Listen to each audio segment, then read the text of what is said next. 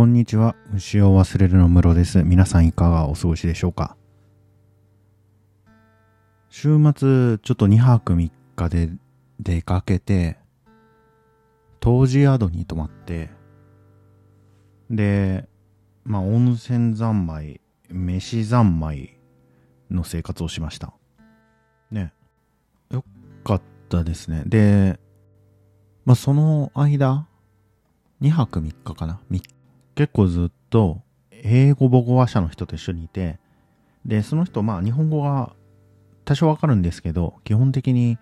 コミュニケーションずっと英語でやってて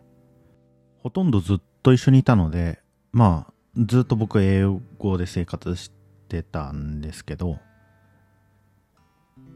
その人が疲れるでしょうって言ってきて、いや、別に、みたいな返事をしたんですけど、外国語を運用し続けると疲れるよねって言われて、まあ、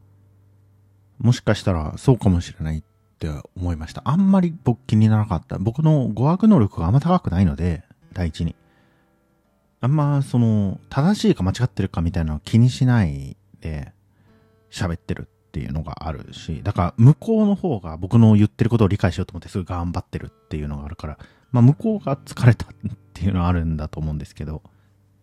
でも僕はラテンアメリカにいた時は確かにすげえ疲れてたから、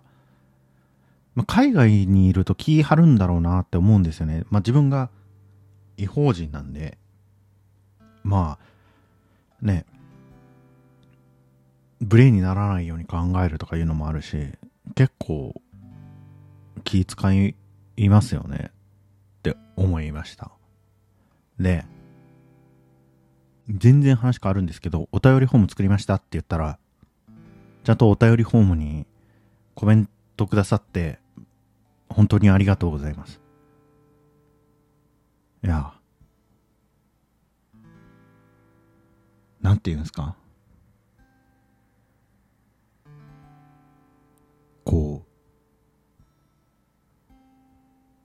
まあ僕からは特に何も提供していないのにもかかわらず、お便りくれって言ったらお便りが来る世界ってすげえなって感じですよね。いや、なん、なんていうんですか、愛されてんなって思います。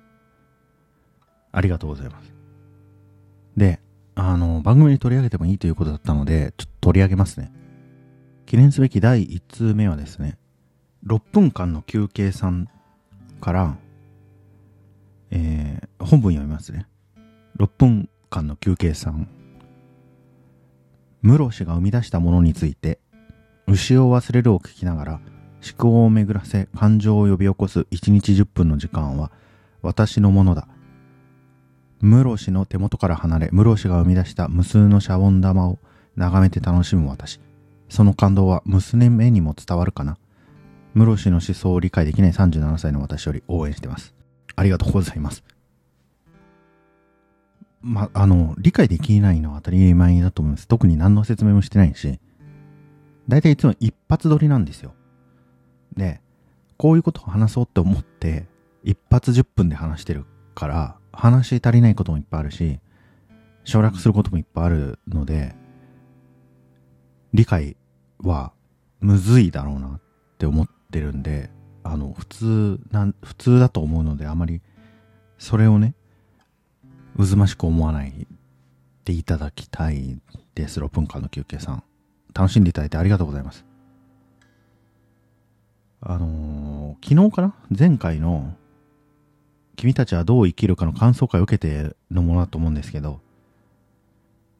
まあ、生み出したって言ってもねって、まあお子さんいらっしゃるみたいなんで、6分間の休憩さん。子供を作り出すってやっぱかなり偉大なことだと僕思うんですよね。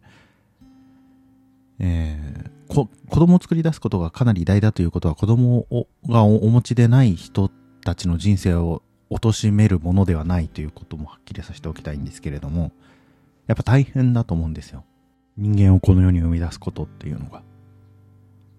で、それと比して、例えば、ギザのピラミッドとか、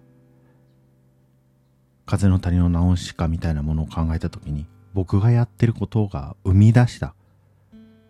に値するかって言って、やっぱ値しねえなと思うんですよ。だから僕がこれをやってる、牛を忘れるみたいなことやってるっていうのは、何か生み出してるっていうより、やっぱどっちかというとその、存在しているみたいなものの方に近いと思うんですよね。そん僕が存在していることが6分間の休憩さに何らかのインスパイアを与えているっていうことかなって思うんですけれども、ね。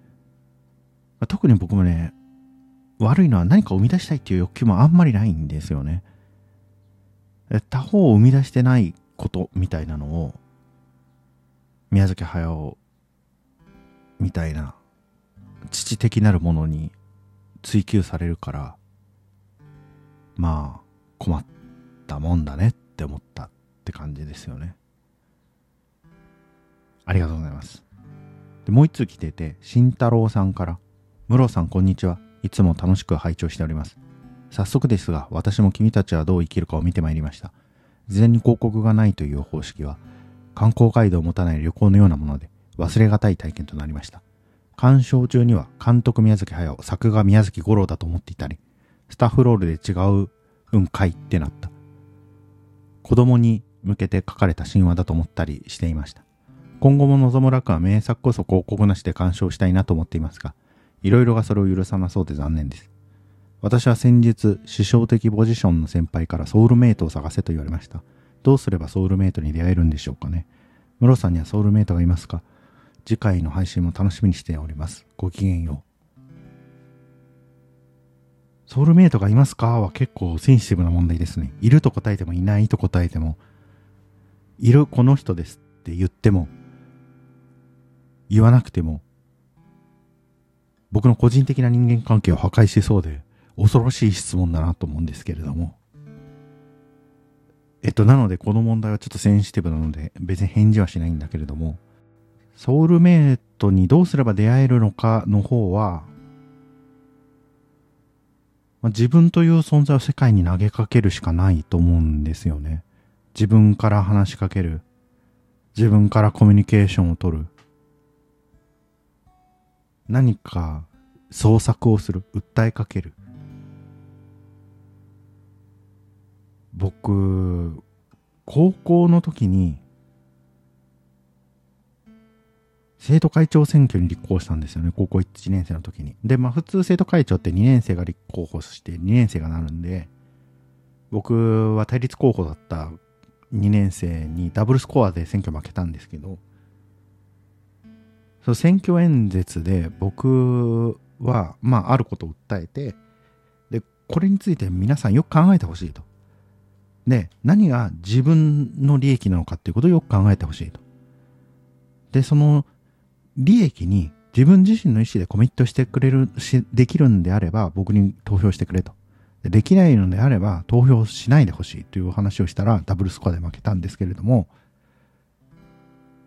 後年、大学に行った時に同じ高校から大学に行ったやつが、高校の時はまあ、まあ存在しか知らなかったんですけど、仲良くなって、友達になって、で、それから大学の3年目か4年目に、あの、演説は良かったという話になって、彼がその話をし始めて、なんていうかな。あの演説により何かが起きると思ったっていう話を彼はしたんですよ。から、まあ僕は選挙には負けたんだけれども、友達を一人得たっていうことなんだけれども、そういうことかなって思います。まあ、慎太郎さんも選挙に出てみたらいいんじゃないかなと思うんですけど、まあ、選挙じゃなくてもね、自分の存在みたいなものをかけて、世界に自分自身を投げ込むみたいなことなのかなと思いますね。ちょっと参考になったかわかんないんですけれども。